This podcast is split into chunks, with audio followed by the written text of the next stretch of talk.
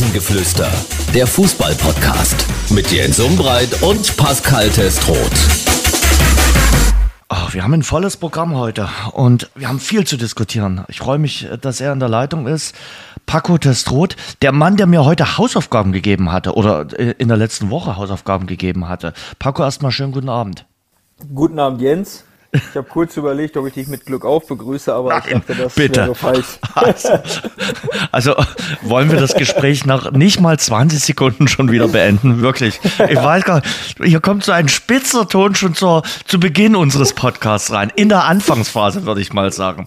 Dabei will ich mit einem lustigen Thema beginnen. Also für den Trainer des Vereins war es nicht ganz so lustig, aber dazu gleich. Ich will nur noch mal ausholen, nicht, dass die Leute denken, hä, Hausaufgaben. Du bist ja letzte Woche auf die Idee gekommen und darüber werden wir heute ausführlich sprechen. Mensch, geht ja nun irgendwann mal los. Also mal grob gerechnet sind es noch so drei Monate roundabout bis zur Fußball-Europameisterschaft. Und du hast gesagt, okay, ähm, wir machen mal ein bisschen ein auf Nagelsmann und nominieren mal unsere Anfangself. Klar wissen wir noch nicht, kann sich vielleicht auch der eine oder andere noch verletzen, was wir nicht hoffen, für das Eröffnungsspiel gegen Schottland. Hat sich ja ein bisschen was getan in der letzten Woche. Und ich bin sehr gespannt. Also für mich war das keine einfache Hausaufgabe, die ich einfach mal so hingerotzt habe. Ich habe mir ein paar Gedanken gemacht und bin gespannt, wie wir das nachher ausdiskutieren. Ich glaube, wir werden unterschiedliche Meinungen haben. Deshalb war ich bass erstaunt, dass jetzt schon nach zwölf Sekunden der Podcast zu Ende sein sollte. Das kann dann auch nachher passieren. Ich glaube, wir haben zu ein paar Personalien unterschiedliche Meinungen. Ja, bin ich auch sehr gespannt, aber ich glaube, das ist jetzt ja gerade so mit das größte Thema, so jetzt gerade durch die Rückkehr von Toni Kroos, ähm, Ja. ist ja schon mal eine Position, die viel diskutiert ist, fix besetzt, muss man ja ganz klar sagen. Bei mir auch. Also aber Ich- Toni, Ja, und bei Deutschland auch. Also Gut. Toni Kroos kommt nicht zurück, um dass er, äh, weiß ich nicht, ähm, einen Podcast während des Turniers macht. Also Wird er vielleicht auch parallel machen, aber der wird auf dem Platz stehen. Und Gut. jedes Spiel von 1 bis 90, solange er kann. Und das spielt ist ja bei dir schon- auch, ja? Also nur, nur schon mal nachgefragt. Schon mal, Zu 100 Prozent ist Okay. der beste deutsche Fußballer, den wir in der jüngeren Vergangenheit Ja. mit Sicherheit hatten. So wie Franz Beckenbauer mal war, Ja. kann ich nicht beurteilen, aber in der jüngeren Vergangenheit, es gibt keinen erfolgreicheren. Und Ja. zehn Jahre Stammspieler bei Real Madrid, kenne ich jetzt auch nicht so viele, die das geschafft haben. Aber ich wollte über den VfB Fichte Bielefeld sprechen. Du hast ja auch mal in Bielefeld gespielt bei der Arminia. Hast du das gelesen? Der Verein Fichte Bielefeld musste in der zweiten Halbzeit beim Bezirksligaspiel gegen die zweite vom FC Gütersloh ohne ihren Trainer auskommen, ohne Jan Kubovic. Und das aus einem sehr kuriosen Grund. Jetzt liegt der Fall beim Sportgericht, denn der Kubovic ist in der Halbzeit äh, auf Toilette gegangen, hatte ein dringendes Bedürfnis. Und dann wollte er die Toilettenkabine verlassen und dann klemmte das Schloss. Dann kam er nicht mehr raus. Und erst 30 Minuten später hat sich einer seiner erbarmt, kam ein Hausmeister, der hat aber kein Werkzeug dabei. Das bedeutete, der kam erst geschlagene 60 Minuten später aus dieser Kabine wieder raus. Man hat dann die Tür eingetreten. So. Und äh, jetzt liegt das Ganze beim Sportgericht, weil man wirft äh, dem FC Gütersloh vor, dass die zu passiv gewesen sind und äh, sich nicht bemüht hätten, den Trainer des Gegners aus dieser misslichen Lage zu befreien. Ja, klasse Geschichte. Verrückt, ja oder? fast zu der Geschichte von Bocholt 2. Weiß nicht, ob du das gelesen ja, hast natürlich. mit dem Trainer. Also fand ich auch faszinierend. Der die kurz die Kabine mitgenommen hat. Ja, Also, klar. der Amateurfußball bietet uns was. Der bietet uns was. Also, äh, genau. Hast du mal erlebt, dass ein, ein Trainer nicht da war an der, am Seitenrand, dass der zur zweiten Halbzeit nicht konnte oder so? Nee. Nee, ne? Das ist ja auch wirklich ein bisschen kurios. Ich habe nicht mal, nee, ich habe nicht mal eine Sperre von einem Trainer. Echt? Ich glaube nicht, dass ein Trainer nicht vorbereitet hat. Dass ein Und du Trainer hattest ja ein paar Ich Emotionen. glaube, ich habe nicht mal, ein, ja, vor allen Dingen, ich glaube nicht mal, dass ein Trainer mal krank war. Also so unter der Woche sicherlich mal gefehlt. Husten, Ja, ja, klar. Aber nicht beim Spiel. Ich glaube nicht. Mhm. Aber ich glaube, ich kann auch die Tage an der Hand abzählen, wo Trainer krank waren. Echt? Siehst du? Da gibt es nicht so häufig Krankschreibung. So, weil wir beim Thema Trainer sind. Über Trainer werden wir heute häufiger äh, reden. Du kannst dir das sicherlich vorstellen. Wir wollen über einen reden, den, glaube ich, gerade alle gerne hätten. In allen Vereinen. Vielleicht nicht bei Bayer Leverkusen, die sind mit ihrem Trainer zufrieden, aber sonst, glaube ich, alle. Jürgen Klopp. Aber der macht Pause im Sommer. Davon gehe ich fest aus.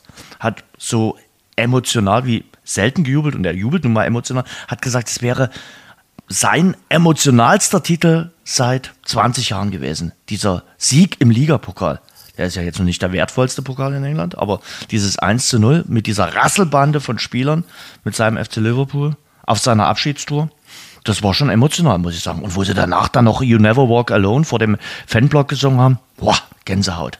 Ja, man hat es beim Jubeln schon ein bisschen gesehen. Ich war ein bisschen verwundert, dass er so direkt den Pokal mit in die Hand genommen hat, weil normalerweise das typische Verhalten, der Trainer steht ganz hinten, bekommen dann irgendwann nach fünf, sechs Minuten auch mal den Pokal, da wird dann nochmal kurz mit besonders gejubelt, aber das war's dann auch. Aber er ist ja direkt mit Virgil van Dijk hingegangen und hat die hochgehoben.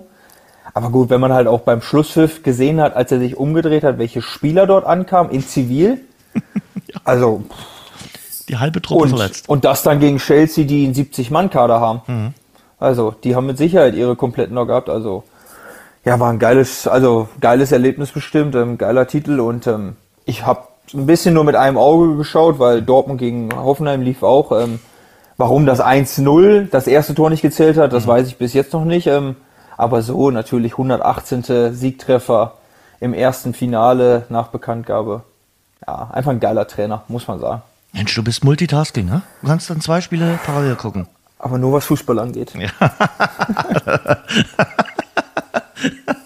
Wie viele Titel holt denn der Klopp bis zum Sommer? Sind ja noch drei weitere möglich. Meisterschaft, dann FA Cup und Europa League.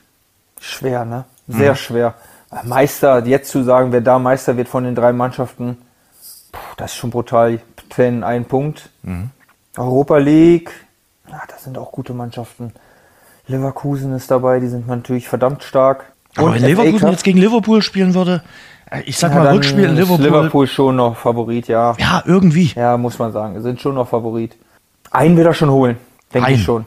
Einen von dreien, wird er ja? schon- Boah, das ist echt schwer, Jens, weil Ja, du, ich war FA Cup. was denkst du, du, du hast mir schwere ja. Hausaufgaben gegeben. Ich muss dich jetzt auch ein bisschen fordern. Ja, FA Cup bin ich gerade nicht im Bilde, wie weit sie sind und welchen Gegner sie haben. Wir sind in der fünften Runde im FA Cup Ja. und da spielen sie jetzt gegen Southampton. Also die hauen sie raus. Ja, Das schaffen sie. Ja. Und dann kommt noch Viertelfinale, Halbfinale, Finale bestimmt. Ne? Ich glaube so, ja. Das sind noch vier Spiele. Kommt drauf an, wenn jetzt mal Liverpool endlich Spieler zurückkommen, weil ich glaube, oft geht das mit der Truppe auch nicht gut. Also denen fehlen schon ein paar Spieler, das muss man ganz klar sagen. Aber zwei von vier am Ende der Saison. Ich glaube, wenn er das jetzt angeboten bekommen würde, würde er das unterschreiben. Ja, denke ich auch. Ich glaube, er wird sogar eins von vier, aber wenn das hätte dann der Premier League-Titel sein müssen. Genau. Also wenn- wenn sie ihm jetzt anbieten würden, du Premier League äh, und das zum Abschied und dann die große Fahrt durch die Stadt, äh, würde er unterschreiben. Aber Hundertprozentig. kannst du nicht unterschreiben. Also muss schon noch bis äh, Mitte Mai spielen und dann gucken, was rauskommt. Und es wird eine große Abschiedstour. Und möchtest du Nachfolger in, in, in Liverpool dann sein? Also, den sie dort vergöttern. Also, äh, äh, wie gesagt, überleg einfach mal, sie, sie trauern ja in, in Dortmund auch immer noch Jürgen Klopp nach. Und das ist jetzt schon eine Weile her. Es war 2015. Und Ja, der sind- sind halt liegt wirklich Spuren, immer die noch wie ein Schatten ne? über der Stadt. Ja, aber schau dir diese Jubelarie, die er nach dem letzten äh, Ligaspiel gemacht hat. So, das ist ja einfach, das ist ja auch keine Show. Das muss man sagen. Bei vielen wird ja gesagt, so, wenn ich gerade jetzt über Schlotterbeck und so, oh, das ist doch ein bisschen so mit seinem Bizepsjubel und so weiter und so fort. Das wirkt so, so komisch, aber bei, bei Kloppo wirkt das irgendwie so, so, ja, das, das will jetzt jeder, ne? Also, aber wie gesagt, wir haben ja schon so oft drüber geredet, also, ähm, Kloppo kann ja irgendwie auch machen, was er will und es ist irgendwie sympathisch. Und boah, der kriegt einen Abschied. Also, aber was heißt Nachfolger? Ja, musst du halt, mh, du darfst ihn nicht probieren zu kopieren. Nee. Aber ich finde zum Beispiel, wenn wir jetzt, wird wir gleich zum Thema kommen, so ein. Trainertyp wie Xavi Alonso da nachfolgen würde, ich glaube, der wird auch mit offenen Armen empfangen und hat auch seine positive Ausstrahlung. Wenn jetzt zum Beispiel ein Thomas Tuchel kommen würde, glaube ich nicht, weil die Menschen haben dann dieses, also Xavi Alonso hat ja auch eine total positive Ausstrahlung. So, das passt ja auch. Aber wenn jetzt ein Thomas Tuchel kommt, der total in sich gekehrt ist und äh, dauerhaft seinen Schal trägt vor dem Mund, damit bloß keiner seine Regung sieht, könnte schwer werden. Also das wollen sie nicht. Und ähm, ich habe jetzt gestern auch noch einen Podcast gehört, wo, wo die Aussage kam, als Trainer ist es wichtiger, eine Mannschaft führen können, als Fußballkenntnisse zu. Man hat unbegrenzte Fußballkenntnisse, aber kann eine Mannschaft nicht führen. Und das glaube ich auch. Ja, aber ich glaube, es ist auch wichtig, ein bisschen äh, Taktik, ein bisschen äh, das Gefühl für das Spiel zu haben. Und das, das hat Klopp halt. Oder, oder Ja, guck dir das- mal Guardiola an. Also wenn ich jetzt sagen klar. würde, Menschenführung und Taktik, da würde ich sagen, Klopp bei Menschenführung eine glatte 10 und Ja. Taktik vielleicht eine 7 bis 8. Also Mhm. und, bei- Guardiola wäre es genau umgekehrt. Puh, ich glaube, der zieht den schon in den Bann, die Spieler. Ja? Mit seiner Art, der ist nicht so diese, aber ich glaube, der nimmt einen Spieler so weit mit und so intensiv mit, dass der für ihn auch wieder eine 10 von 10 ist. Okay. So, in der Außendarstellung vielleicht so, weil dieses, für uns vielleicht dieses zu, zu Extreme, dass das vielleicht in einem, aber ich glaube, bei dem ist wirklich so, dadurch, dass die Spieler eine hundertprozentige Sicherheit haben, in jeder Situation, was kommt, fängt er sie da auch mit. Weil ansonsten würden die Spieler auch nicht so lange bei dem bleiben, weil Titel können sie woanders quasi auch gewinnen und Geld verdienen äh, können sie woanders auch sehr wohl.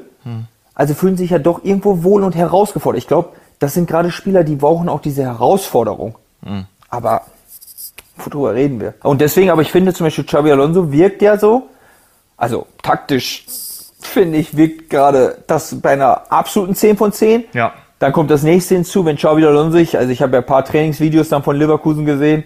Wow, also wenn er da mit seinen Predatoren steht und die Bälle über 70 Metern punktgenau in den Fuß schlägt, also das kann man mal machen. Ne? Damit wirkt er natürlich schon und ähm, ich finde seine Ausstrahlung auch einfach geil. Und Liverpool, bin gespannt, ne? Also er hat drei Clubs, die, die, oder zwei, zweieinhalb, die ihn wollen. Also sagen wir zwei, weil Real Madrid will ihn jetzt bestimmt im Moment nicht, weil sie haben verlängert.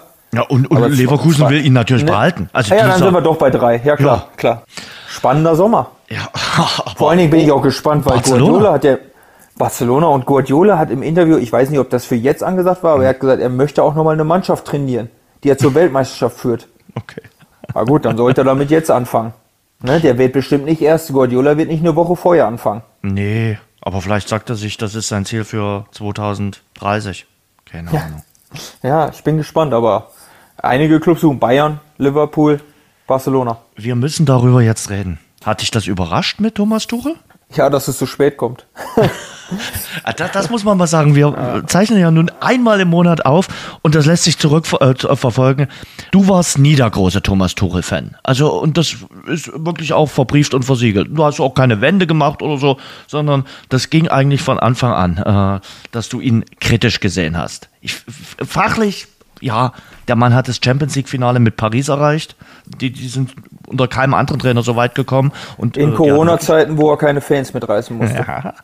Aber er hat diese, diese Gang dort, äh, diese Gang an Superstars so einigermaßen in Bann bekommen.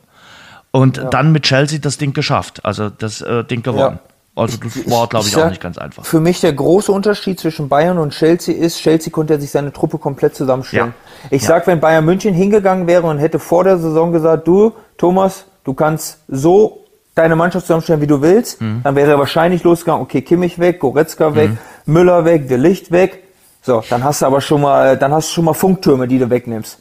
Da hast du in der Mannschaft keine Stimmung. Weil es ist, so wie er jetzt ja auf der PK gesagt hat, Genau. und es ist einfach so, ein Thomas Müller ist im deutschen Fußball bedeutend. Und wenn ein Thomas Müller auf der Bank sitzt, dann ist es bedeutend für uns, äh, für die deutschen Journalisten und für die deutsche äh, Bevölkerung. Wenn ein Rafael Guerrero auf der Bank sitzt, interessiert das niemand. Jetzt hat Min Jae Kim auf der Bank gesessen, es hat niemanden interessiert. Niemand. Und das ist einfach die Sache. Ich glaube, wenn er sich hätte seine Truppe zusammenstellen können, dann würden die jetzt auch anders darstellen. Aber das Problem ist für mich, er wusste doch vorher, was für Spieler er bekommt. Und er kann doch jetzt auch nicht erwarten, dass Bayern München hingeht und sagt, ja, du kommst jetzt, wir stellen dir auch einen 39-Mann-Kader zur Verfügung.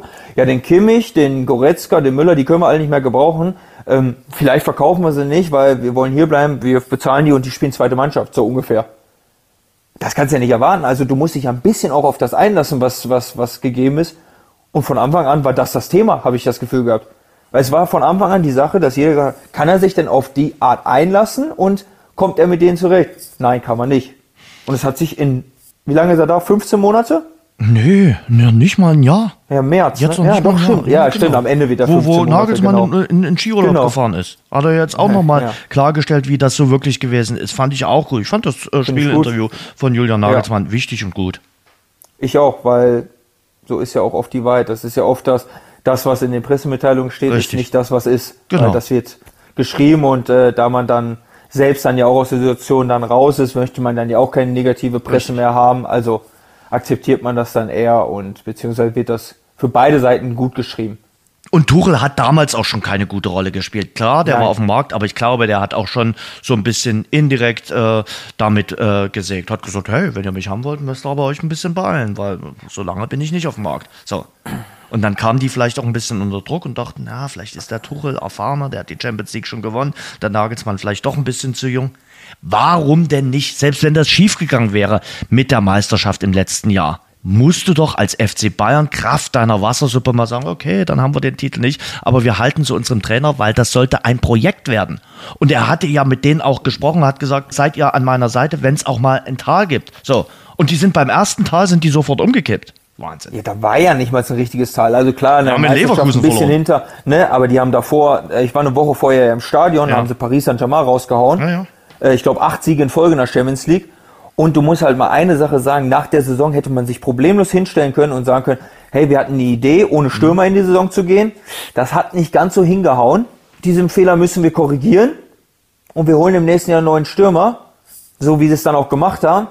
Und dann schauen wir mal, weil du hast ja noch drei Jahre und äh, die Begeisterung war ja schon da, aber da zu der Zeit ging ja einiges drunter und drüber, muss man sagen. Und ich habe auch das Gefühl, dass nicht alle ganz so glücklich waren mit der Entscheidung. Natürlich nicht. Natürlich nicht. So. Jetzt hast du halt die, die Entscheidung mit äh, Thomas Tuchel, der auf gepackten Koffern setzt. Oh, schönes Bild gewesen Ja. am Samstag, oder? Wenn das Ja. nicht gestellt war mit diesem silbernen Koffer. Ach, das war mir alles, auch da wieder, das war so ein, dieses Lachen auf einmal auf der Bank und so, ne, also, Ja, dann vor allen Dingen die ganze Zeit in der ersten Halbzeit, damit's ja alle mitbekommen, dass er jetzt auf diesem Koffer hockt. So. ist nicht, ist, ist einfach nicht mein Fall. Habe ich von Anfang an gesagt, bleibe ich auch bei und der wird mir auch nicht mehr überzeugen, so. Ne? Der mag taktisch super sein, aber für mich gibt's noch mehr als eine Taktik im Fußball. Ich glaube, der ein oder andere Spieler wird in der Kabine auch äh, innerlich so ein bisschen die Faust gemacht haben und gesagt haben, okay, wie lange ist es noch bis Mitte Mai, bis dann haben wir es geschafft. Oder Ja, maximal hast bis Mitte Mai. Und ja auch dieses Interview jetzt, wo er dann gesagt hat, ähm, ja, glauben Sie wirklich, dass ein Minjay Kim, ein Rafa Guerrero, ein Alexander Pavlovic freudestrahlend in der Kabine sitzen und glücklich sind, dass ich weg bin? Nee, glaube ich nicht, aber wer sind die Spieler? Richtig. Jetzt bei allem Respekt Ja. für Bayern München. Da gibt es eben die Spieler, die du vorhin genannt hast. Äh, Ich glaube, da wird jetzt nicht die ganz große Trauer ausbrechen. Die können das gut hinbekommen, die können das gut moderieren. Das sind auch immer die Spieler, die sich vor die Kamera stellen und auch immer was sagen und den Verein loyal vertreten. Und das ist ja, glaube ich, auch die große Baustelle beim FC Bayern gewesen. Tuchel hin, Tuchel her. Dass dieser Sportvorstandsposten nicht so richtig besetzt war. Klar, sie hatten jetzt den Freund, aber der war ja kein Sportvorstand. Salihamidzic war dann weg. Und jetzt haben sie Max Eber geholt. Aber der hat eine ganz schöne Aufgabe. Also der muss nicht nur das Team umbauen, der braucht eben auch einen neuen Trainer für ab Sommer. Ja, aber trotzdem liegt da auch eine große Chance drin. Ne? Also er kommt jetzt nicht mit diesem Team, was Tuchel hatte, und du hast erstmal vier, fünf Fixposten. Du hast ja schon eine Aufstellung, die steht schon, obwohl du die gar nicht willst. Sondern er kann ja wirklich jetzt so, der wird mit Sicherheit nicht erst heute anfangen zu arbeiten, Nee. weil ähm, dass daher kommt, steht ja auch schon ähm, wahrscheinlich in zwei, drei Tage fest. Von daher kann er ja schon und ich vermute, die ersten Gespräche mit gewissen Trainern haben auch schon stattgefunden, weil sonst würde Tuchel nicht bis Sommer bleiben. Weil ich habe das Gefühl, es ist die Trainer, mit denen gesprochen wurde, und da liegen für mich nur zwei Namen. Zidane für mich und Alonso. Zidane und Alonso. Und Zinedine Zidane wird nicht gesagt haben mitten in der Saison, weil er sieht auch, und er sieht vor allen Dingen auch die Verletzung. Also du musst ja teilweise wirklich sagen, Bayern München ist ja wirklich am Stock, glaube ich, liegt auch am Trainerteam, an der Belastung, weil es ja schon komisch. Da kommt ein neuer Spieler und der ist nach zwei Wochen schwerer Muskelfaserriss. Und also alle immer Verletzungen, Muskelverletzungen, kommt ja auch nicht von irgendwoher. Aber ich glaube auch Zidane hat gesehen, im Moment ist in der Truppe nicht mehr so viel drin. Also sagt er sich, wenn ich mache, dann komme ich im Sommer und kann dann einen Kader zusammenstellen. Oder Alonso, klar, der ist gar nicht zur Verfügung. Weil ich glaube nicht, dass es jetzt eine Lösung gab, die, die, die jetzt sofort angefangen hätte. Ja, dann hättest du dir irgendeinen Interimstrainer äh, geholt, der gesagt hätte, okay, ich mache das euch bis zum Sommer und äh, dann bin ich wieder weg. So. Ja, Und und bringt die auch? Lösung musst du ja immer noch im, in petto haben. Also weil Ja, klar. Ähm, kann ja immer noch irgendwas sein. Was, was machst du, wenn du gegen Rom rausfliegst? Ich glaube trotzdem, dass sie gegen Lazio Rom irgendwie weiterkommen. Ich Kannst mir nicht vorstellen. Ich glaube, die gewinnt 3-0 zu Hause. ja, denke ich auch. Normalerweise ja. Ziehst das Ding durch bis zum Sommer. Ich denke, ich denke schon so einfach, wenn er sich jetzt nicht ganz, ganz miserabel verhält, so, und das macht nicht den Eindruck. Also das muss man sagen, das hat er jetzt schon ordentlich dann so, ich glaube schon. Vielleicht tut's ihm ja auch mal gut, vielleicht wird er mal ein bisschen lockerer. Also das, was ja auch alle sich mal ein bisschen wünschen. So. Aber d- das, das ja sage ich doch, das haben doch vor einem Jahr alle gedacht. Erste Ja. Pressekonferenz in München, kann mich noch, war ein Samstag, Ende März, da, da haben sie ihn vorgestellt und da haben alle gesagt, ach, wie locker der geworden ist. Das ist nicht mehr der Thomas Tuchel aus Ja. Dortmunder Zeiten. Der ist jetzt ganz anders drauf. Das macht die internationale Erfahrung aus Paris und aus London. Das ist ein Weltenbürger. Ja, und, und jetzt, zehn Monate später, sind wir alle schlauer. Hat sich nicht geändert. Ach, 0,0. So. Und so, so jetzt die Antwort war doch mal lustig da mit den Koffern. Ja, na Weil, ne? Äh, ist trotzdem nicht der Entertainer. Was denkst du, wie, Nein, wie Kloppo das Ganze rübergebracht hätte? Der würde, also an der Sache, wo der scheitert, wäre Kloppo ja in tausend Jahren nicht dran gescheitert. Ja. Also jetzt mal, ich glaube zum Beispiel auch, ich sag dir ganz ehrlich, ich glaube, ein Thomas Müller hat erkannt, dass es Richtung Ende geht und dass Bayern München sehr, sehr dumm wäre, jetzt nicht auf Musiala zu setzen. Aber nimm den doch mit und nicht mit solchen Alibi-Aussagen da, die, die, die da immer in den Medien waren. Also deswegen, als ob der nicht das erkannt hat und, aber so falsch, so gegen den Kopf. Jetzt muss er gar keine Rücksicht mehr nehmen, der Thomas Tuchel. Was wird denn aus ihm eigentlich? Wo siehst du ihn? Also ich glaube schon, dass der international, also ich glaube Deutschland ist abgeschlossen. Was soll er in Deutschland auch noch trainieren? Ich denke schon, ja international. Bestenfalls Premier League. Also ich, irgendein Premier League Verein wird sagen, Mensch, der hat mit Chelsea die Champions League gewonnen, den holen wir uns. Ist schon möglich, ne? Also, Manchester United, West Ham. ja, die werden, ja, wobei Menu braucht Eu, ja, sowas so, ne? Oder, ja, vielleicht sogar noch ganz verrückt, dass Barcelona sagt, sie, sie wollen den mal haben. Aber das, ich, Ich mein, glaube, sein Spanisch oder Katalanisch äh, zu schlecht. Ich glaube, du brauchst ein bisschen die Landessprache. Ein bisschen zumindest. Ja, ich, ich bin gespannt, aber ähm, er wird ja schon wieder unterkommen, weil so schlecht ist er ja nicht, ne? Nur ich glaube, es ist einfach die Art, die, die, die in Deutschland oder gerade bei Bayern nicht gut ankommt. Ja, irgendwie das Empathische, so ein bisschen, auch das Moderierende. Du musst eben auch für diese Pressekonferenzen und für diese ganze äh, Münchner Medienlandschaft irgendwie gemacht äh, äh, sein. glaub, Ich weiß auch gar nicht, wie das in England ist. Ist das so mit Interviews und so? Nö, also ich glaube, das ist ein bisschen, äh, ja, nicht ganz so heftig. Also gibt es zwar einen Pressedruck, aber du weißt doch, du kommst ja jetzt gar nicht zum Training groß ran. Also die sind Mhm. doch so abgeschottet mittlerweile. Ich glaube, das ist nicht ganz so intensiv. Ich Ja, und ich glaube hat, auch deshalb hat er sich in England auch so wohl gefühlt. Ich glaube auch mit den Kadern und so. Ja. Also er scheint ja wirklich, also es gibt ja auch Unterschiede in den Trainern zum Beispiel. Es gibt ja welche, die sagen, boah, ich will lieber nur 13, 14 Mann, Mhm. dass ich es nicht so moderieren muss, sondern ich habe meine 13, 14 Mann, das kriege ich hin, ein, zwei spielen aber nicht, die kommen rein, so, das passt alles. Mhm. Aber er scheint ja schon mehr zu sein, ich hätte lieber gerne 45 Mann und sag 25, ihr seid nicht im Kader, beziehungsweise ich hänge einen Zettel in die Kabine. So, dass bloß gar keiner auf die Idee kommt zu meckern, so Mhm. Das Trainerbüro wäre doch immer offen gewesen, hat er gesagt. Ja, ja, genau. Ja, ja. Kannst du dir vorstellen, das gibt es ja jetzt auch das Gerücht, dass falls Alonso nicht kommen sollte oder Sidan nicht kommen sollte, dass dann Nagelsmann zurückkommt? Oder wartest du aber lange? Ja, weil ich habe es heute auch gelesen oder gestern. Hm, Ich glaube, Nagelmann würde es schon gerne machen. Ja, ich glaube, der Ich hat glaube, mit der der Nummer nicht Nagelsmann- abgeschlossen. Ne? Nagelsmann Also- ist wie Baumgart beim HSV jetzt. Für Nagelsmann genau. ist doch der FC Bayern sein Verein. Das muss man Ja, einfach und das mal hat er aber ja auch ganz klar so Ja, gesagt. klar. Ne? Und ich glaube nicht, dass der Nagelsmann so großartig Interesse hat, jetzt irgendwo nach England zu gehen. Nee. Ich glaube, der braucht das doch auch und der hat das doch auch gelebt und der hat ja auch einfach, was ich ja gut fand, also ich bin ja pro Nagelsmann, wie du weißt, äh, Ja. der hat ja auch einfach ganz klar gesagt, oh, ich liebe Bayern München, das ist mein, das war mein Traum und ich erlebe gerade meinen Traum. Und ich glaube schon, dass er ein, zwei Dinge wahrscheinlich anders machen würde, wobei ich immer noch nicht so viele Fehler bei ihm gesehen habe. Und dass man gegen Leverkusen verlieren kann, das, äh, das sieht man jetzt. Das ist ja Wahnsinn. Die haben ja beeindruckend. Ne? Ja. Und das fing ja jetzt nicht erst diese Saison an, sondern fing ja letzte Saison schon an. Richtig. Also ist jetzt nicht so ein Drama gewesen und äh, vielleicht läuft der Vertrag ja noch. Vielleicht ist der nur ausgesetzt. Man weiß es nicht. Stimmt.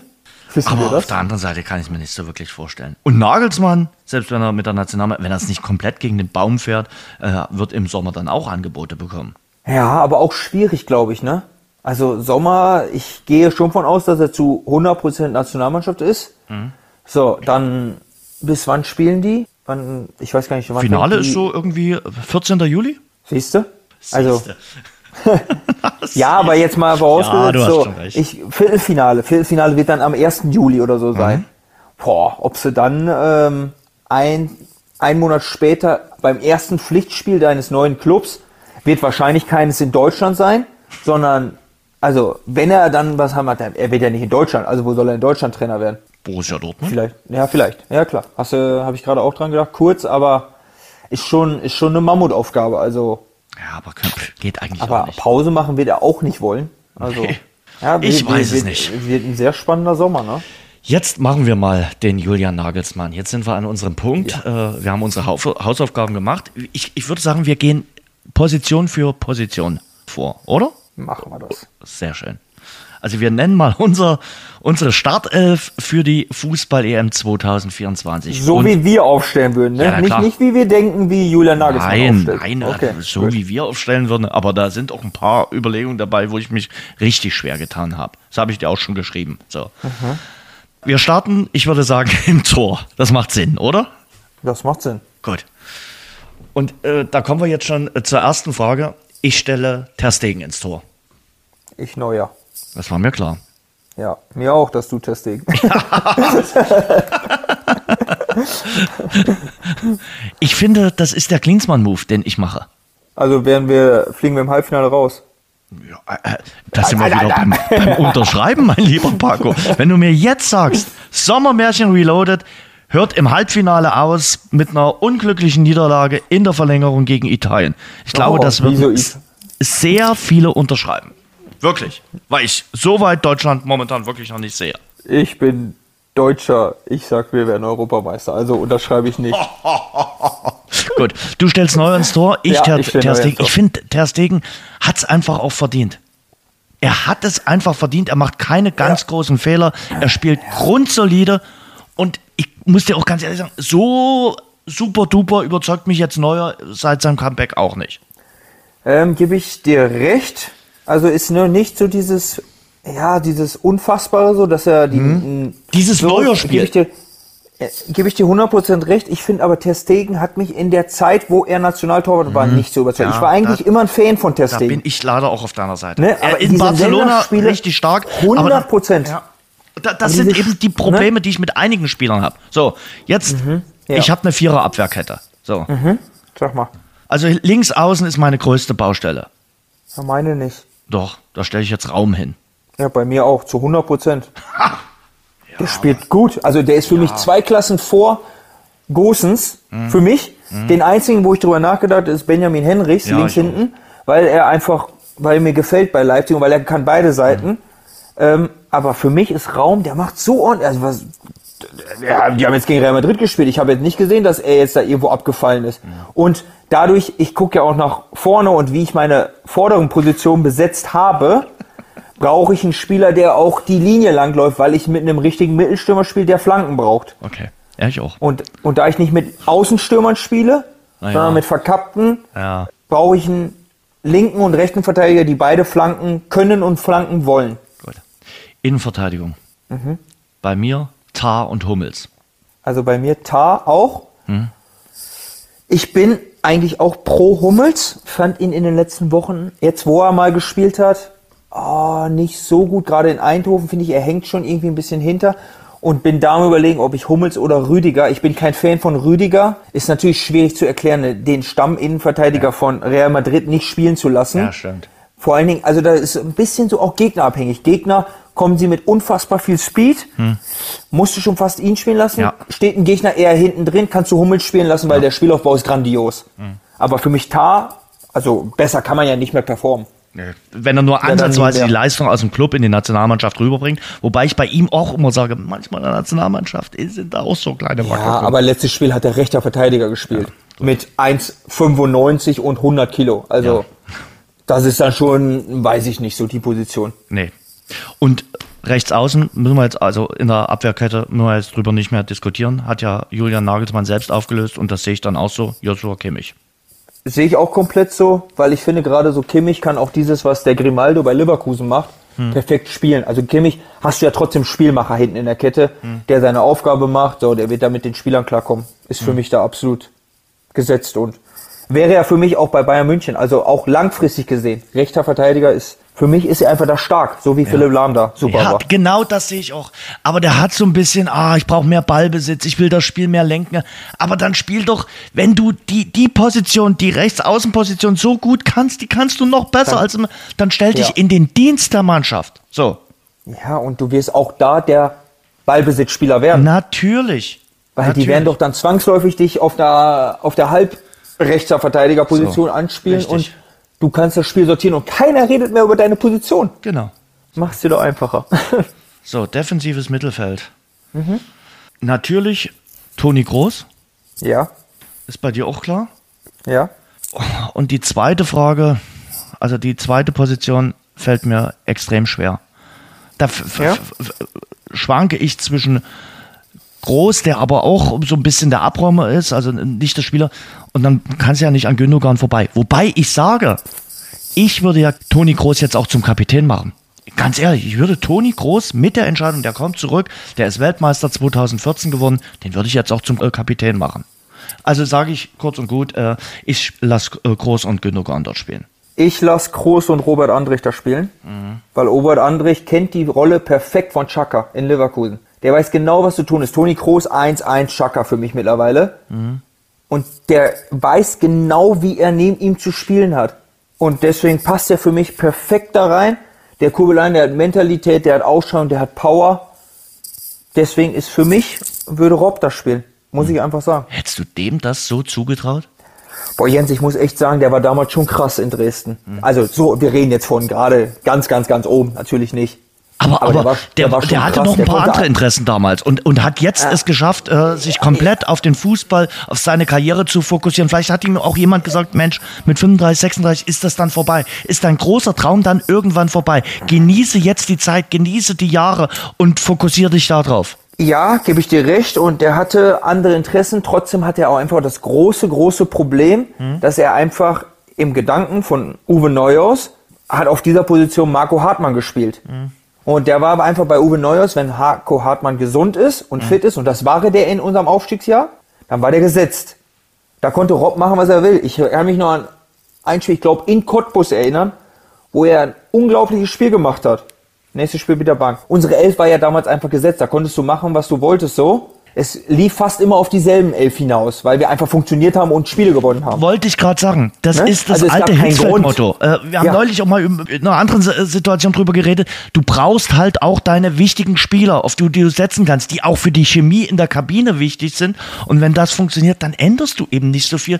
Und welche Gründe hätte dann Warum? damals Ja. Uwe Neuhaus gehabt, so viel zu verändern? Wir hatten eine Hierarchie, wir hatten eine klare Mannschaft, wir hatten eine Naja. klare Aufstellung, wir haben alles gewonnen. Also ich komme ja nicht auf die Idee und denke mir, oh, heute, nee, weil der hat ganz gut trainiert und vielleicht ist der ganz gut, vielleicht. Nee, jetzt nehme ich mal den und den raus, weil ich experimentiere mal rum. Das ist ja Blödsinn. Also von daher völlig verständlich, aber Rob war schon krass. Rechter Fuß, linker Fuß, Kopfballstark, groß, ballsicher, der wollte den Ball haben. Das natürlich bis da ganz oben geht. Ja, wow, Wahnsinn. Also, ich habe schon gedacht, bei Union Berlin, yo, jetzt ist er in der Bundesliga angekommen, das habe ich ihm zugetraut. Aber dann, dann ist es aber, dass, dass er jetzt wahrscheinlich deutscher Meister wird. Ja. Mega. Und Also, Nationalmannschaft. Also Und äh, Nationalmannschaft. EM, EM wahrscheinlich dabei. Ja. Also ich glaube dabei. ja, also das wäre ja Wahnsinn, wenn nicht. Ja, wobei, Nagelsmann hat ja gesagt, der eine oder andere wird sich wundern. Wobei er ist, glaube ich, äh, eher mit dabei, der, der sich positiv äh, wundern kann und sagen kann, ich bin dabei. So, vorne. Ja. Ich spiele mit Wirtz, mit Harvards und mit Sané. Ja, ich spiele mit Wirtz auf 10, also du siehst, Gündogan spielt bei mir nicht. Ich habe lange. Gar nicht? Der lange Kapitän überlegt- fliegt Nein. einfach mal so raus. Beim ist- Bundestrainer weil- weil- Pascal Testroth. Ja, Ja, weil er für mich ja, er ist ja auch nicht mein Kapitän. Also von daher. Der Da, wäre da bin ich mal gespannt, Kapitän wie du vor die Presse trittst. Ja, indem er nicht mein Kapitän ist. So. fertig. Ich habe aber wirklich überlegt, also ich spiele mit äh, Wirtz, Hm? Musiala und Sané. Ich habe lange überlegt Ja. zwischen Sané und Gündogan, weil Sané mir im Moment nicht gefällt, sage ich ganz ehrlich. Das ist mir so zu, und ich bin ein riesen Sané-Fan eigentlich, aber gefällt mir im Moment nicht. Da habe ich überlegt, na gut, du könntest halt auch mit Wirtz und Musiala auf den Halbpositionen spielen, aber du hast halt wirklich wenig Tiefe und wenig Extrem-Speed. Und wenn ich dann diesen Antritt jetzt am Wochenende gesehen habe, so, wenn man jetzt hört, dass Sané ja eigentlich verletzt ist seit ein paar Wochen, erklärt es schon wieder ein bisschen was. Was ich auch glaube, dass er wahrscheinlich Probleme hat. Aber wenn ich diesen Aktionen, gesehen- der reißt natürlich schon nochmal Gegner auf und kann natürlich schon Spiele entscheiden. Und ich glaube gerade auch Nagelsmann kriegt ihn. So. Und von daher würde ich mit diesen drei spielen, weil wird so Musiala ist schon schön anzusehen. Also das und- eben funktioniert, da ähm, gibt es ja immer Ja, ganz un unterschiedliche Ja. Meinungen. Und ich finde, das Kai. Havertz performt momentan. Und nicht bei irgendeinem Verein, sondern beim FC Arsenal und das gar nicht schlecht. Im letzten Sommer so ein bisschen auch zu Beginn der Saison als Fehleinkauf eingeschätzt worden. Ich glaube, die Fans von Arsenal haben da jetzt sogar ein Lied dazu gemacht. Und jetzt äh, bereitet er Tore vor, schießt auch selbst Tore und scheint so richtig angekommen zu sein. Ja, aber fehlen mir die Emotionen. Ist, ich bin ja ein sehr emotionaler Typ, weißt du ja. Und ähm, ich brauche Mo- Emotionen. Und wenn ich gerade, ah, mir fehlt alles. So. Aber Mesut Özil war auch jetzt nicht der große äh, emotionale Fußballspieler und ist mit Ja, aber Deutschland mit dem, geworden. aber mit dem habe ich auch selbst zusammen trainiert. Und wenn man dann mit zusammen trainiert hat, dann wow. wow. Also das war, das hatte irgendwas von einer anderen Sportart, Echt? sag ich dir ganz ehrlich. Ja, ja, unglaublich. Unglaublich. Und das war halt auch ein Kader, wo ich mittrainieren durfte damals, wo auch Aaron Hunt, Marin, Diego, Pizarro und so weiter waren. Und trotzdem war der. Und das war noch vor seiner, vor seiner Zeit, wo er nach Real Madrid gegangen ist. Also, wenn ein Cristiano Ronaldo sagt, äh, das ist mit mein bester Mitspieler gewesen, also, der hat den Ball gestreichelt. Und trotzdem, der hatte Emotionen. Gut. Wen stellen wir denn ganz vorne auf die äh, Paco Testrot äh, Position? Also, jetzt lasse ich dir mal den Vortritt. Bei mir Füllkrug, ganz Ja, klar. Letztes Jahr Torschützenkönig geworden, macht dies Jahr wieder gut, ist ein, bei Deutschland macht Tore ohne Ende, also in jedem Spiel. Hm. Gibt's gar keinen Grund für mich jetzt nicht aufzustellen. Undorf kann gerne dazukommen, finde ich, macht's auch super. Hm. Gerade auch mal auf der Zehnerposition so, wenn dann, wenn dann einer von denen nicht ist. Aber für mich ist Füllkrug vorne von der ersten bis zur letzten Minute 100% gesetzt, der zahlt das zurück. Wenn du ihm Vertrauen gibst. Genau das. Ich glaube, das ist auch ein wichtiger Spieler für die äh, Chemie in der Kabine und für alles drum und dran. Und äh, du brauchst dort vorne einen, einen, einen Spieler, den du, wo, wo, der auch die Bälle festmachen kann. Das ist ganz, ganz wichtig. Das hast du gestern auch beim Spiel gegen Hoffenheim gesehen. Ja. Am Schluss kamen ein Haufen hohe Bälle dort in den Strafraum, aber es war niemand da, der die nur ansatzweise hätte verwerten können. Vielleicht hätte man den Flankengebern auch mal sagen können, du, äh, der Füllkrug ist mittlerweile ausgewechselt worden, der ist nicht mehr drin. Also der pflückt euch keinen Kopfball runter irgendwie. So. Und das merkst du eben ganz deutlich. Und ich glaube, du brauchst dort einen, einen neuner Stürmer. Und da ist Füllkrug jetzt sicherlich nicht Europas Spitzenklasse, aber in Deutschland haben wir nicht, nun niemand anderes, der so einigermaßen performt. Ja, aber was. Der hat doch letztes Jahr Torschützenkönig gewonnen, macht doch dieses Jahr wieder seine Tore.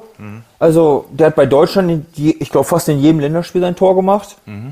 Also, das ist Meckern auf ganz hohem Niveau. Also, bei Brasilien spielt Richard Lisson in der Mittelsturm, der war Ersatzspieler bei Tottenham. Ne? Also, und die haben den angepriesen, als wenn es der neue, der neue Pelé wird, so ungefähr. Also, nee, ich fand schon, also ich fand die Startelf fand ich schon schwierig, aber beziehungsweise ging noch, aber ich habe mir dann den Spaß erlaubt, auch noch den Kader mal zu machen und das wird heftig. Also da kommen ja nur noch, wenn ich richtig informiert bin, zwölf Spieler hinzu. Ja, 23 sind's.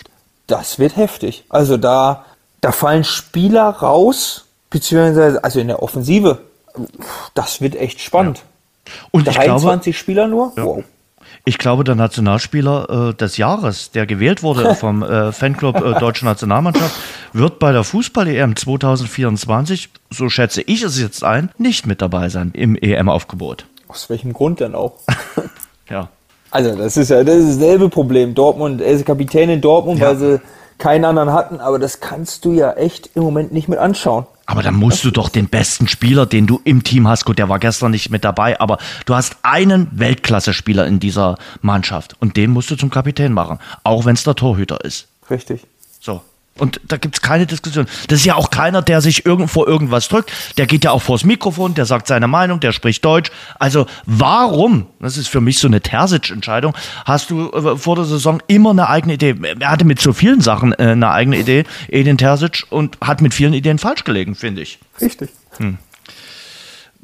Borussia Dortmund ist so eine Enttäuschung, auch wenn sie gestern die erste Niederlage 2024 äh, kassiert haben, aber sie performen auch nicht wirklich gut. Und sie hatten bislang jetzt auch relativ machbare Gegner. Aber du hast schon in Wolfsburg gesehen, du hast gegen Eindhoven gesehen. Sie kommen nicht so richtig in Fahrt. Und wie gesagt, ich glaube schon, dass sie mörderisch in die Tischkante beißen, wenn sie jetzt nach Leverkusen schauen. Wenn sie sehen, was möglich ist, wenn du die Einstellung hast, wenn du ein gutes Team beieinander hast, wenn du dann so eine, einen Flow hast. Und, und, und Leverkusen macht aber nicht diesen Dortmund-Fehler. Dortmund hatte ja dann immer mal nach vier, fünf Siegen so ein Spiel drin, wo du sagst, naja, Hashtag Mentalität. Ja, aber Leverkusen hat es in der Form auch deutlich einfacher. Ich habe es nämlich letzte Woche noch zu Michel nee, nach dem Spiel gegen Bayern gesagt. Du gewinnst gegen Bayern, hast in dem Moment wie viel? Acht Punkte Vorsprung. Und ich habe dann Bildzeitung gelesen. Bild Sport. Ja. Und die zehn Überschriften waren alle nur Bayern München. Ich habe keinen einzigen Artikel über Leverkusen gefunden. Weil es Leverkusen ist. Nee, und das ist halt einfach schon der riesen Vorteil. Also, der Xavi Alonso konnte Frimpong auf die Bank setzen in dem Spiel. Es hat geklappt. Und wenn es nicht geklappt hätte, dann hätte da kein Mensch von geredet. Intern vielleicht ein bisschen kurz aufgearbeitet. Also, das ist ja gar kein Thema, was, äh, was er für Ideen hat. Dass jetzt ein, ein Schick gar nicht mehr spielt, dass ein Hofmann weniger spielt und so. Dass ein Kova. Also, jetzt überlege dir mal, bei einem anderen Club, die hätten dann gesagt, ja, wir lassen im Bundesligaspiel den Ersatztorwart spielen, damit er sich für den Pokal vorbereiten kann. Das wäre ja, das wäre ja. Ist das schon arrogant? Ist das, also, diese Fragen kommen ja gar nicht auf in Leverkusen.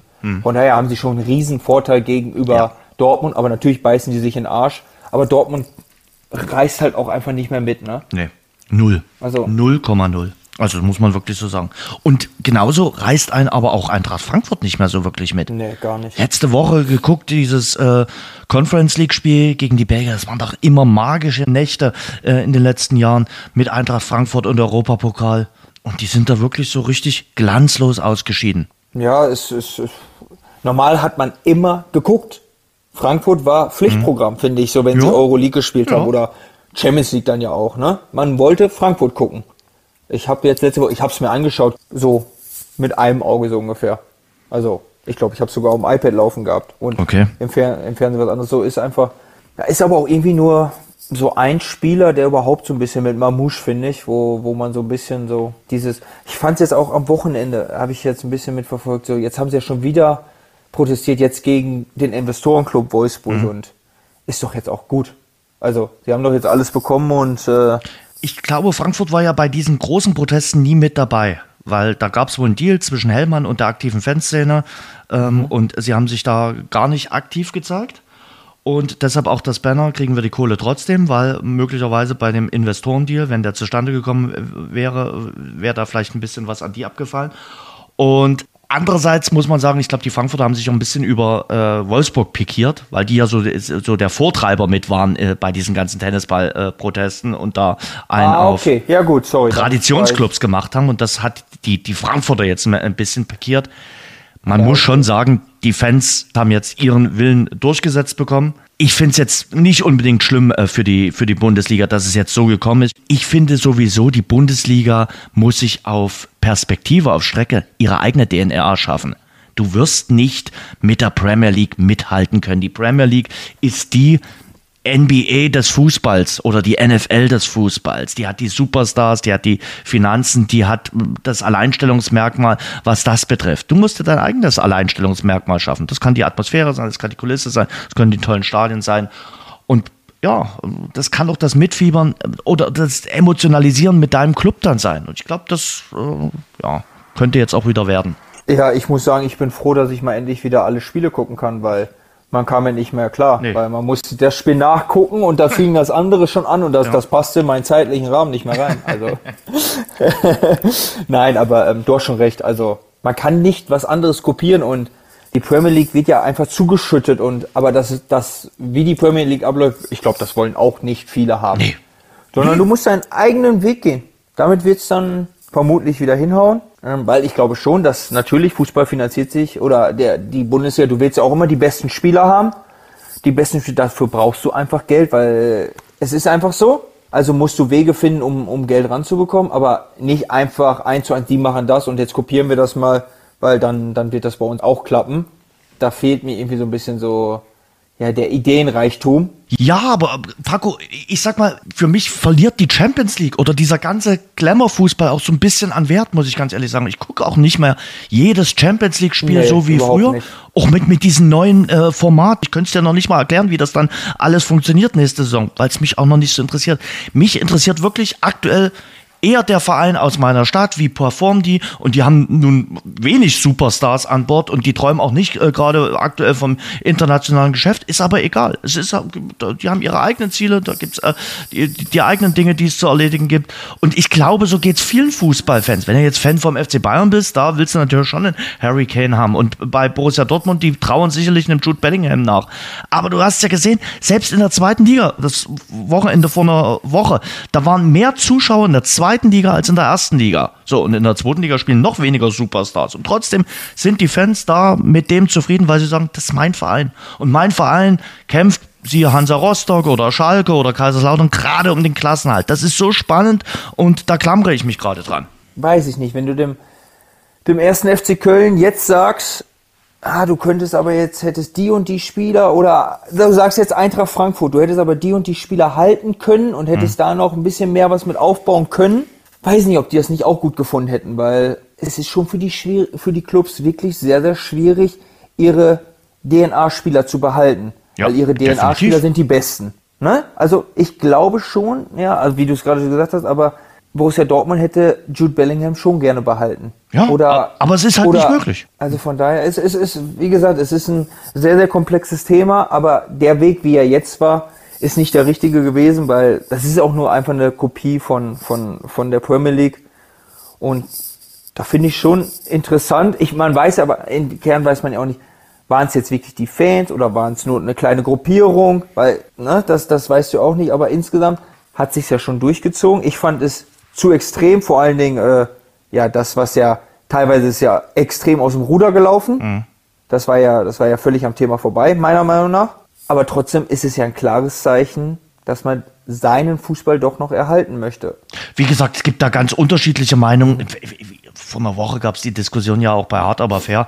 Da fand ich, da war der eine oder andere auch schlecht vorbereitet. Das muss man auch noch dazu sagen. Also wenn ich mich schon in so einer Diskussion reinbegebe, dann muss ich mich mit dem Thema ein bisschen, ein bisschen befassen.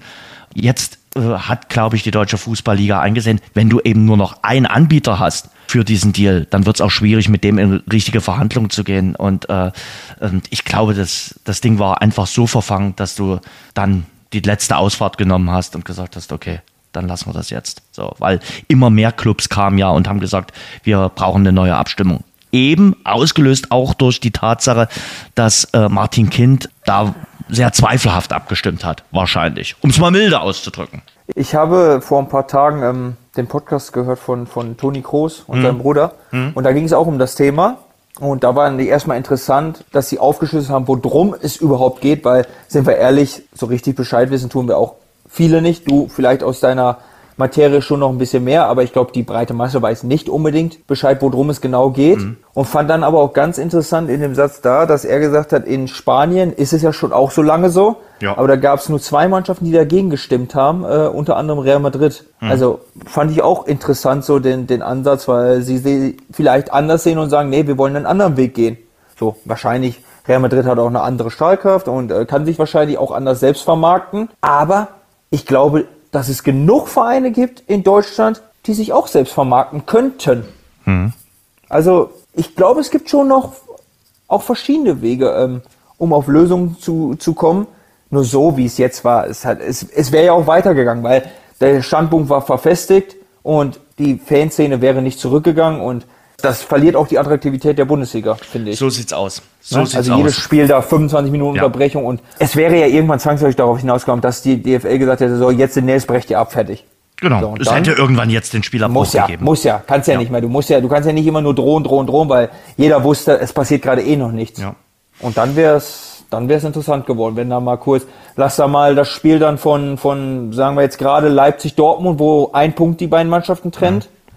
das Spiel betroffen sein und einer von beiden kommt deshalb dann nicht in die Champions League und das ist ja, dann, bei der Kohle. Ja, ist da aber bei Champions League ja klar Kohle, ich denke aber eher Attraktivität, also ja. ich würde jetzt auch umsonst in der Champions League spielen, sag ich dir ganz ehrlich. Fast hätte es geklappt. Fast ja. hätte es geklappt. Minimal, ich stand schon ja. an der Linie. Thomas Schaf hatte noch eine andere Idee. Ja, und Petri Pasan konnte nicht mehr. Mensch, ey. Mensch. Wobei, ne, Daniel Jensen war es und Petri Pasan kam dann rein. Hat okay. gar nicht interessiert sein. Was macht eigentlich Petri Pasan? Weißt du das, was der nicht. jetzt macht?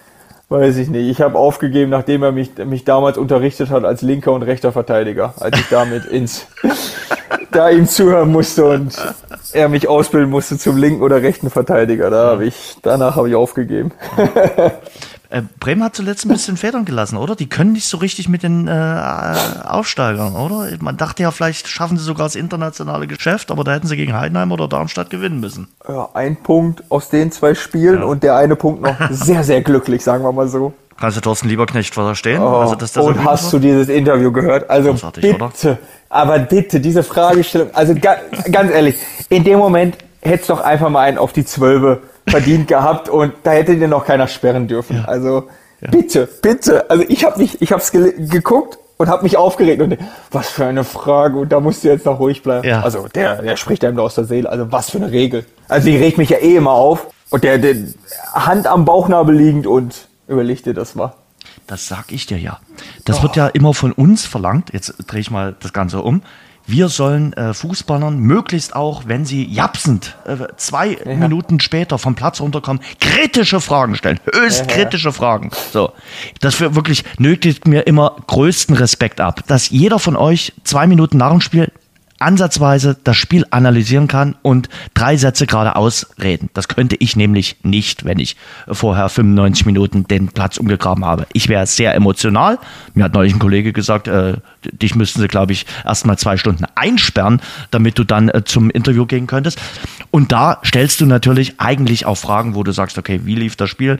Ja, und du musst ja auch immer die Nachwirkung bedenken. Ja. Also du darfst ja auch nicht immer das sagen, was du denkst gerade, weil Sozusagen. dann hast du einen Rattenschwanz daran hängen und hast danach, weiß nicht, kriegst dreimal die Leviten gelesen und äh, musst zum Rapport kommen und musst dich entschuldigen, weil du das einfach gerade emotional mal gerade fühlst, so die, die Situation so an sich und ähm, das ist ja ja, es ist schon manchmal nicht so einfach, aber deswegen bin ich ja clever, weil ich weiß, ich muss öfters mal zu Interviews, deswegen lasse ich mich oft in der 70. auswechseln, dass ich schon mal 20 Minuten überlegen kann, was ich gleich sage und dann kommt da meistens was ganz Vernünftiges raus, aber Ich kenne Spieler, die werden auch äh, in der 70. Minute ausgewechselt und sind trotzdem in der 90. noch hochemotional. Und, äh, ja, war ich früher auch.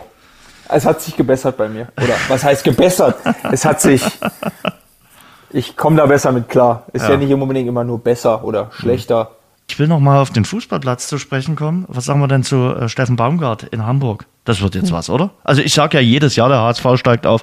Diesmal bin ich mir jetzt sicher. Also ich würde jetzt nicht unbedingt sofort einen Marathon äh, dafür laufen und als Gegenwetteinsatz Du hast ja gewonnen, ne? Was? Du hast ja gewonnen. Nee, mittlerweile, nee, oder? noch nicht. Immer Hat noch nicht nicht die fünfte gelbe Karte. Ja, ich warte immer noch drauf. Nee, nee, nee. Leider. Stimmt, also, da war die Szene und äh, hat sie nicht bekommen. Nee, nee, wo ich, nee, wo ich also ich dir es war schon häufiger dran. Also das sage ich mal so. In dem Podcast kann ich das ja sagen.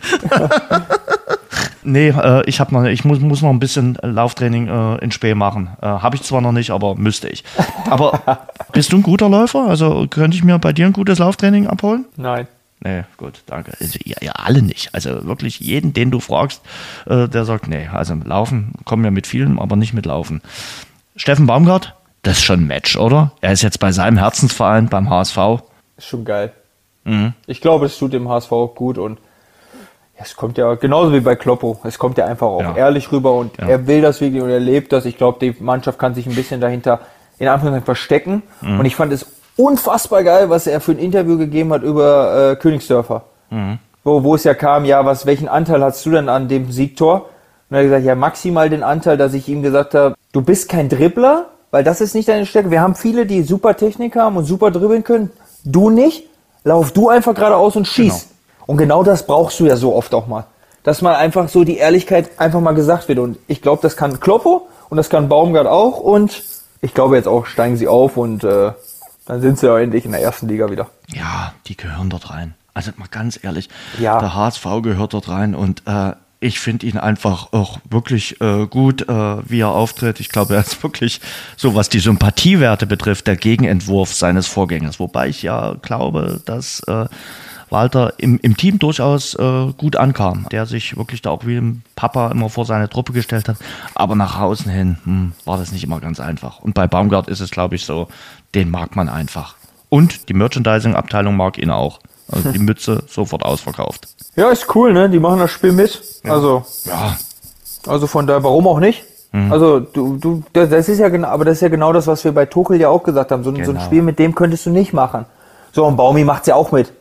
Der stellt sich dann auch hin und sagt, ich ziehe die Kappe natürlich auf. Also ich wage zu behaupten, Thomas Tuchel hätte dann gesagt, nee, heute will ich aber mal meine Haare machen. Ich habe die zwar 270 Spiele nicht gemacht, aber heute möchte ich die machen, weil das ist mir ganz wichtig. Ah, super, danke. Das schlägt doch aber, da sind wir wieder bei Einnahmequellen, das sind doch sympathische Einnahmequellen. Wenn, Ja, der, natürlich. wenn du merkst unten, Mensch, der Trainer trägt dieses geile T-Shirt, irgendwie dieses Moin-T-Shirt hat er getragen. Ja, na klar. Das ist doch, das will ich doch morgen auch tragen. Morgen, wenn ich auf Arbeit gehe und HSV-Fan bin, dann trage ich auch dieses Moin-T-Shirt. So, hundertprozentig. Das ist doch, in, in den Staaten ist das nicht anders. Da willst du auch die Kappe tragen, die der Trainer beim Sieg äh, letzte Nacht getragen hat. Logisch. So, so Ja, funktioniert's. So funktioniert doch auch und das Leben. Also wir sind hierher gekommen und haben sofort gesagt, also ich habe ja eine Lederhose, aber war sofort gesagt, so Lederhose, Michel Dirndl, Kinderdirndl, weil es gehört hier hin. Mhm. Und genauso, also das ist ja eine gewisse Identifikation, die man damit schafft. Und Ja. er macht das und die Fans können sich mit diesem Mann identifizieren. Und wenn ich das Bild gesehen habe von Matuschka, er sah ja, sah ja Banane aus mit der Cappe. Also brauchen wir nicht so. Und trotzdem ist es doch cool. Ja. Und ich will nicht wissen, wie viele in Hamburg damit rumgelaufen sind. Aber hundertprozentig. Du bist kein Mützenträger, oder? Manchmal. Manchmal, ja. Ich glaube mal, Ja. Basecap habe ich dich auch schon gesehen. Ja, ja, Ja, auf Basecap, jeden Fall. Ja, ich ja. Äh, Je älter ich werde, desto weniger wird's. Ich habe sie vorher war da in allen Farben und allen Formen und so und jetzt ist es öfters mal, wo ich denke, Gib dem Haar ich noch ein bisschen Sonnenschein. Gib ihm noch ich ein nicht bisschen. ganz so souverän mit aus, sagen wir mal so. Das geht mir manchmal auch so, aber äh, aufgrund meines leicht begrenzten Haarwuchses trage ich dann doch gerne mal irgendeinen Cap oder äh, eine Mütze. So. Ist halt so. Wer von den drei äh, Traditionsvereinen Schalke, Kaiserslautern oder Rostock müssen sich die größten Sorgen machen?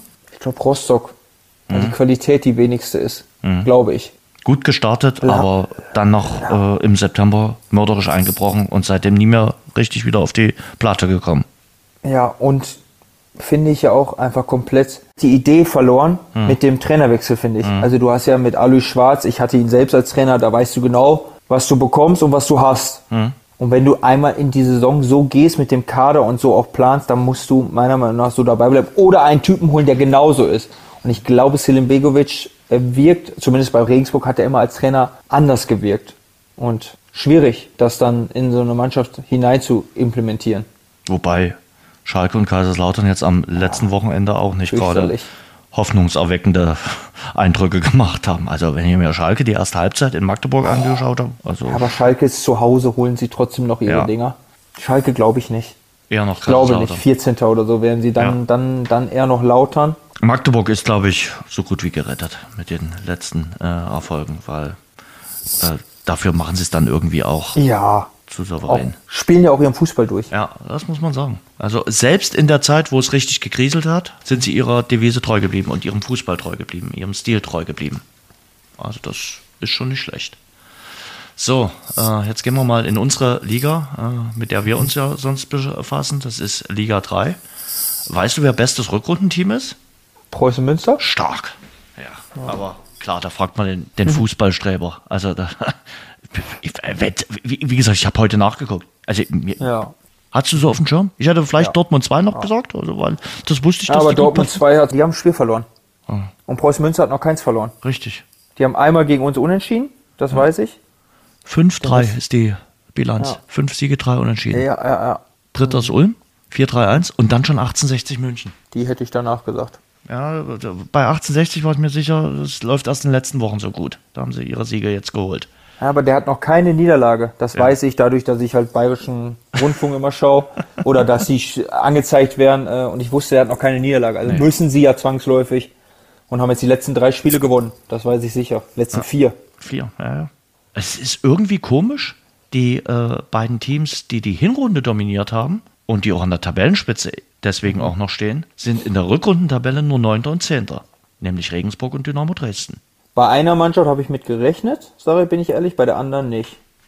Du hast bei Regensburg damit gerechnet, wie so viele, Ja, ja. bei Dynamo eher nicht. Weil Regensburg hat einfach für mich keinen überzeugenden Fußball gespielt in der Hinrunde. Sie haben gewonnen, sie haben gewonnen, aber sie haben schon echt peak einfach gespielt, finde ich. Sie haben gut gestanden und dann viel auf dem zweiten Ball und irgendwie die Spiele gewonnen. So, hundertprozentig, weil der Erfolg gab ihnen ja recht. Aber da habe ich immer gedacht, da wird irgendwann nochmal die Phase kommen, wo sie dann vielleicht mal zurückliegen und müssen dann selbst das Spiel machen.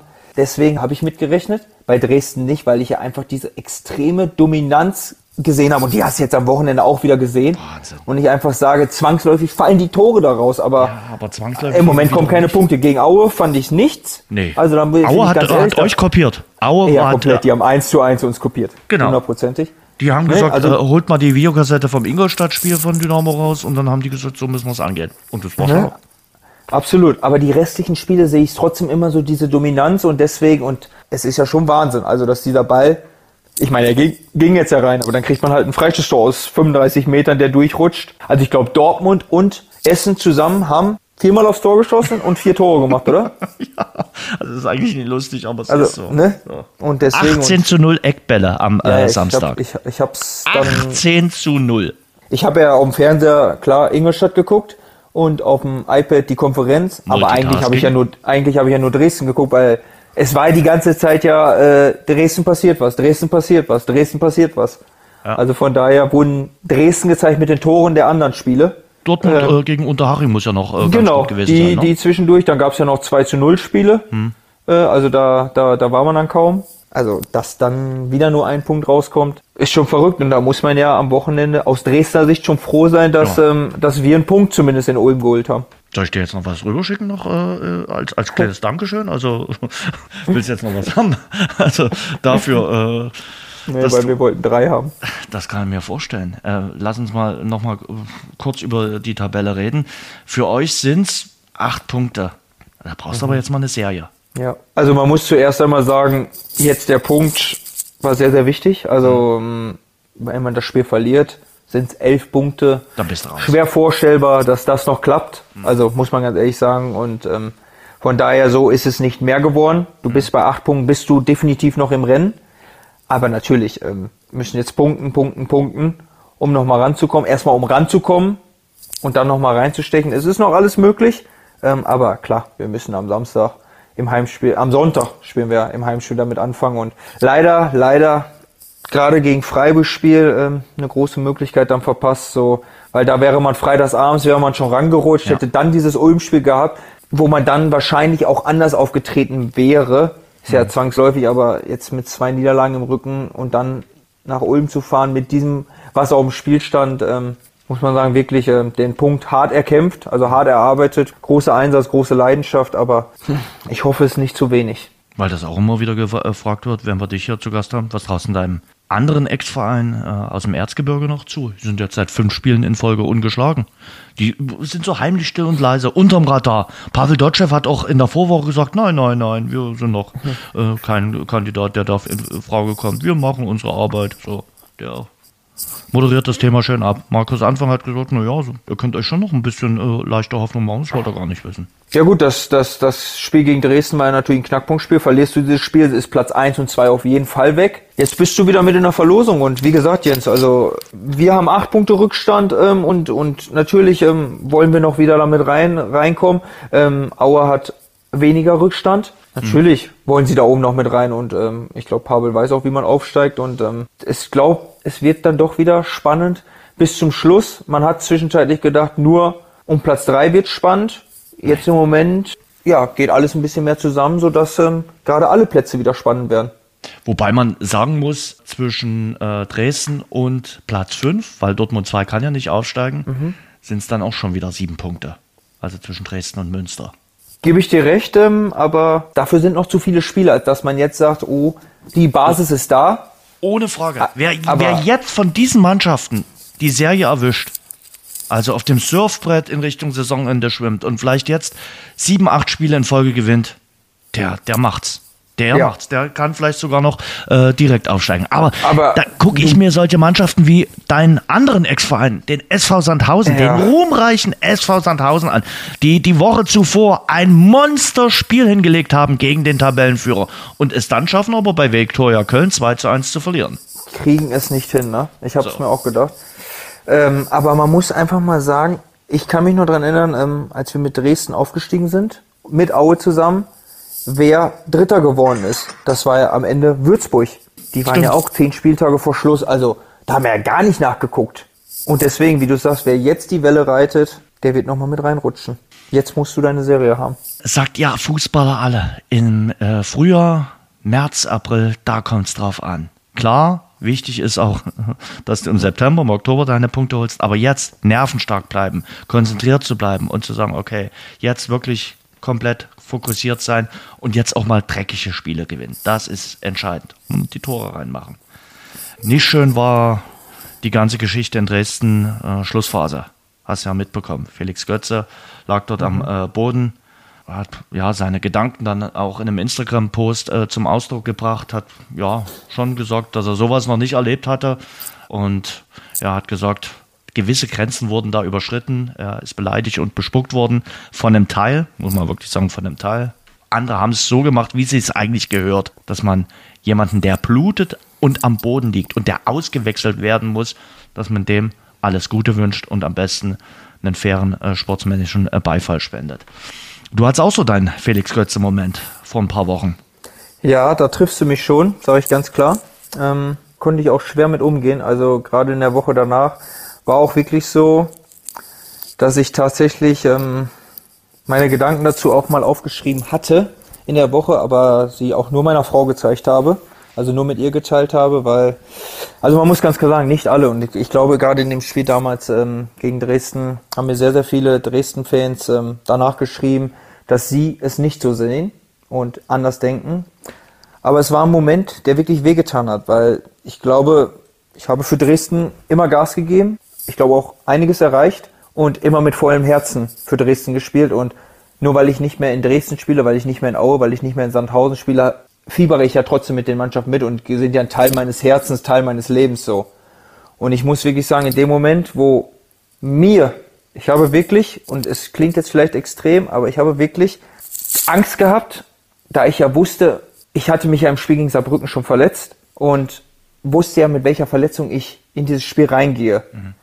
Und in dem Moment, wo es dann da geknallt hat in meinem Fuß, hatte ich echt Angst, das war es vielleicht für mich. Mhm. Also es war schon ein sehr, sehr krasser Moment. Und ich glaube auch, wenn man mich als Spieler kennt, weiß man, dass ich nicht liegen bleibe, weil ich gerade äh, Nasenschmerzen habe, sondern wenn ich mir liegen bleibe und anzeige, ich muss ausgewechselt werden, kann sich jeder denken, wie heftig das ist. Und man sieht es jetzt ja gerade auch, dass ich ja schon seit Wochen ausfalle und mhm. wahrscheinlich auch noch länger ausfallen werde. Und ich habe diesen Moment ja auch vom K-Block selber als Dresden-Spieler schon gehabt. Da kann man vielleicht einige denken daran nochmal zurück so. Und dann so begleitet zu werden und dann nochmal speziell von den Dresden-Fans, wo denen ich ja mal was bedeutet habe und die mir was bedeutet haben, boah, das hat extrem weh und das hat so ein bisschen so mein, mein schwarz-gelbes äh, Teil des Herzens äh, kaputt gemacht, sage ich ganz ehrlich, weil ja, tat weh. Also tat wirklich weh und ja, man sagt immer Sport, da muss man mit umgehen können und so, ist ja auch alles schön und gut.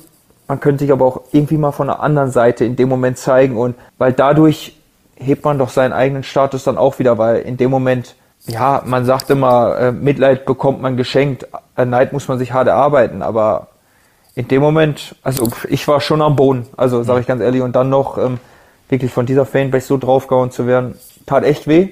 Muss man wahrscheinlich mit umgehen als Sportler. Kann ich auch, habe ich auch verarbeitet wieder, aber trotzdem hätte ich mir in dem Moment vielleicht was anderes gewünscht und ähm, ich habe diese Gesichter jetzt gesehen. Also ich, ich weiß nicht, was im Menschen vorgeht. Dieser Mensch liegt vor dir, der blutet, jeder sieht es. Er wird mit einer Trage vom Feld gebracht. Also wie viel Hass habe ich in mir selbst, um dann diese Reaktion zu sein, diese hasserfüllten Gesichter. Ich verstehe es nicht. Hm. Aber ich bin aber auch nicht so. Also von daher, es ist jetzt noch so, es kann mein größter Konkurrent sein. Es ist mir egal, wenn jemand sich verletzt, dann tut es mir leid und dann frage ich auch direkt danach nach, so was ist, wenn er ein MRT hatte, was ist das Ergebnis? Und da denke ich nicht in dem Moment, ha, cool, so. Und das ist ja noch nicht mal so. Also ich verstehe die Reaktion nicht und ähm, weiß ich nicht, vielleicht kann man da auch mal umdenken, um seinen Status dann als unfassbare Fans. Was meinst du, wie die Reaktion angekommen wäre, wenn das, da hätte ganz Deutschland drüber gesprochen, da hätte wahrscheinlich ganz Europa von gesprochen, wenn, wenn in dem Moment dann anders reagiert wäre.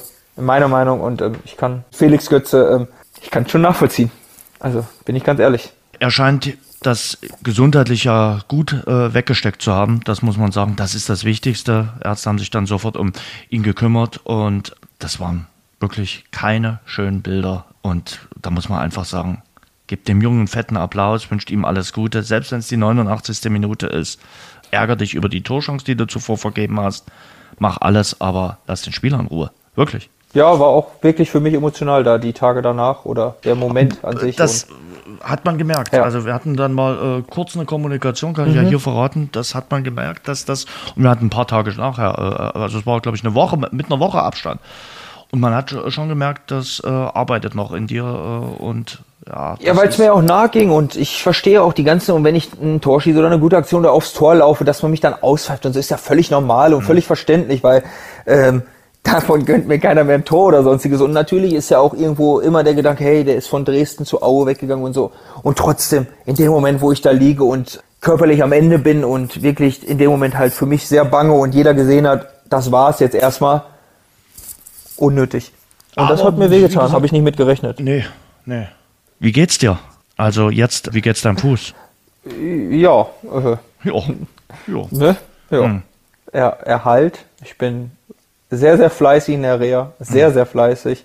Aber es ist schwierig gerade zu sagen, wann ich wieder spielen werde. Also natürlich gebe ich Vollgas und will so schnell wie möglich wieder. Aber ich brauche ein bisschen Geduld und das ist meine größte Schwäche, die ich habe. Multitasking kann er, Geduld kann er nicht. Null. Echt? Ah, ganz, ganz wenig. Okay. Also. Hast du auch nicht mit der schwer. Zeit gelernt, als, als, als Fußballprofi damit umzugehen? Oder ist, wird man ist, ist man ungeduldig, weil man merkt, Mensch, irgendwo von ganz weiter Ferne kommt äh, der Mann mit dem äh, großen Schild äh, Karriereende so langsam irgendwann und äh, ja, so viele Spielzeiten wirst du wahrscheinlich dann auch nicht mehr haben. Das definitiv. Also das schon. Ich genieße die Spiele schon mehr. Ähm, Gerade auch Auswärtsspiele genieße ich mehr, weil ich auch öfters darüber nachdenke, wie oft werde ich hier noch ein Auswärtsspiel haben. Und das sind ja schon größtenteils auch die Stadien, die mich geprägt haben, so in, in meiner Karriere, so auf die Gegner, die man jetzt so trifft. Ähm, das ist schon, schon, dass man das immer denkt, so, hm, ja, und ähm, aber ich glaube, ich bin geduldiger geworden in, im Umgang mit ähm, Entscheidungen. So, das ist definitiv so, wo ich auch mehr Verständnis habe und weiß, er bringt jetzt auch gerade nichts so, sondern da war ich auch schon mal nochmal anders, aber ich bin immer noch sowas von. vorstellen. Also dich nie. Ja, doch, doch, so gewisse Dinge, wo man einfach weiß. Ich weiß. Ne? Aber im Umgang mit einer Verletzung oder mit dem nicht auf den Platz zu kommen, Mhm. also Horror. Also ich würde am liebsten 24-7 trainieren, behandeln, ich, trainieren, behandeln, dass ich einfach wieder auf diesen Platz komme. Ja. Und dieses einfach zu wissen, ja, das kann man alles machen, aber es bringt dich gerade nicht weiter, Mhm. sondern dich bringt am meisten weiter dieses Ruhen und Entschleunigen. Wow, das ist sehr, sehr schwer und da bin ich kein Profi. Doch, doch, doch. Aber ich glaube, das, das ist halt so bei den Fußballprofis. Also, ihr wollt doch alle wieder zurück bei der Mannschaft sein. Ihr wollt alle wieder aufs Feld gemeinsam laufen. Ihr wollt äh, den Torjubel erleben.